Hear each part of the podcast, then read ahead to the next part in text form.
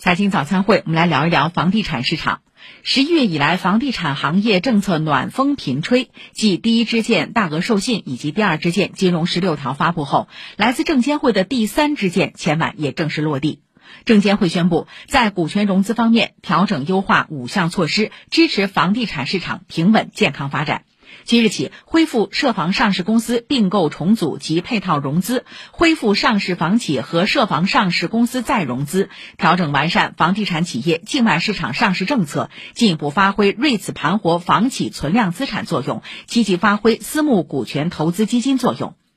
这是一九九三年房地产热后，实质上暂停房地产开发企业上市；二零零一年短暂恢复房地产企业上市试点后，又实质暂停房企上市融资和房地产上市公司再融资。资本市场的涉房政策又一次重大变化，它对当前整个房地产市场的流动性将提供极大帮助。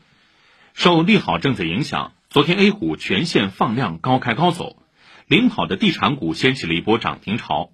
在地产带动下，家居建材、银行、旅游等多个板块也出现了大涨行情。最终，上证指数涨幅达百分之二点三一，报三千一百四十九点七五点，创下本轮反弹新高。业内人士认为，在前期金融十六条的基础上，前天证监会再表态，明确放开房地产企业股权融资，将有望显著改善房企流动性。此次放开也预示着房地产业融资渠道从债权和股权两个方面全部打通，将有效提振市场信心。武汉科技大学金融证券研究所所长董登新认为，新规应该说释放了非常重要的政策信号。目前的房地产市场呢，当务之急啊，就是要消化存量，解决啊这个存量的问题。同时的话呢，我们的房地产行业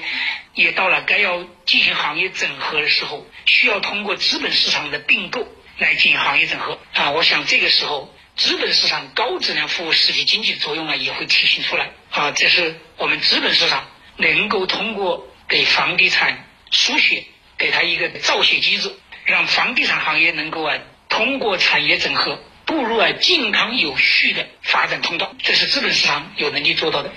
好，以上是财经早餐会。